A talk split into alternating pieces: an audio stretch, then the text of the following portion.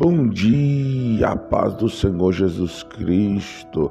Hoje, quarta-feira, dia 20 de abril, o pastor Fábio da Igreja Pentecostal Restauração no Vale traz uma palavra de vida para você que se encontra em Jó, capítulo 1, verso 18 e 19, que diz: Estando ainda este falando, veio outro e disse: Estando teus filhos e tuas filhas comendo e bebendo vinho em casa de seu irmão primogênito, Eis que um grande vento sobreveio da além do deserto e deu nos quatro cantos da casa, que caiu sobre os jovens e morreram.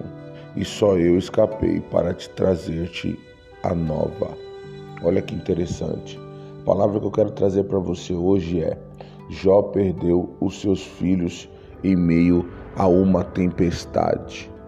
O interessante é que todos nós conhecemos a história de Jó, de tudo que Jó passou e sobre tudo que Jó perdeu. Mas o interessante é, queridos, que eu quero falar nesta manhã sobre traumas. Jó, eu tenho certeza que Jó tinha o trauma de tempestade, porque foi em meio à tempestade que ele perdeu a sua família. Só que o interessante é que enquanto Jó sofria, ele indagava e questionava a Deus o porquê que ele estava passando por aquilo. E Deus ficou em silêncio. E um certo dia, a Bíblia vai dizer em Jó capítulo 38, verso 1, que Deus responde Jó de um redemoinho. Olha que interessante. Deus responde a Jó por meio de uma tempestade.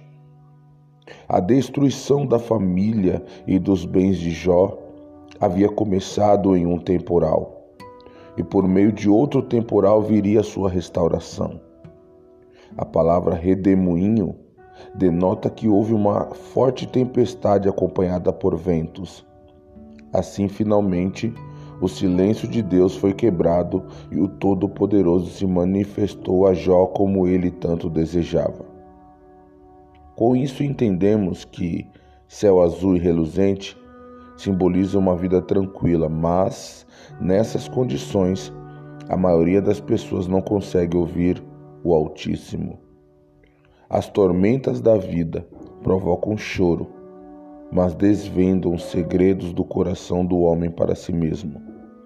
Além disso, trazem para a superfície sentimentos camuflados que futuramente podem comprometer a salvação. Quando tudo está bem, nós não conhecemos a nós mesmos. Mas quando Deus permite a tempestade vir sobre a nossa vida, nem sempre essa tempestade vai ser para destruir, mas vai ser para edificar, consolar e confortar e Deus se revelar a você. Bom dia, a paz do Senhor Jesus, Pastor Fábio, com mais uma palavra de vida.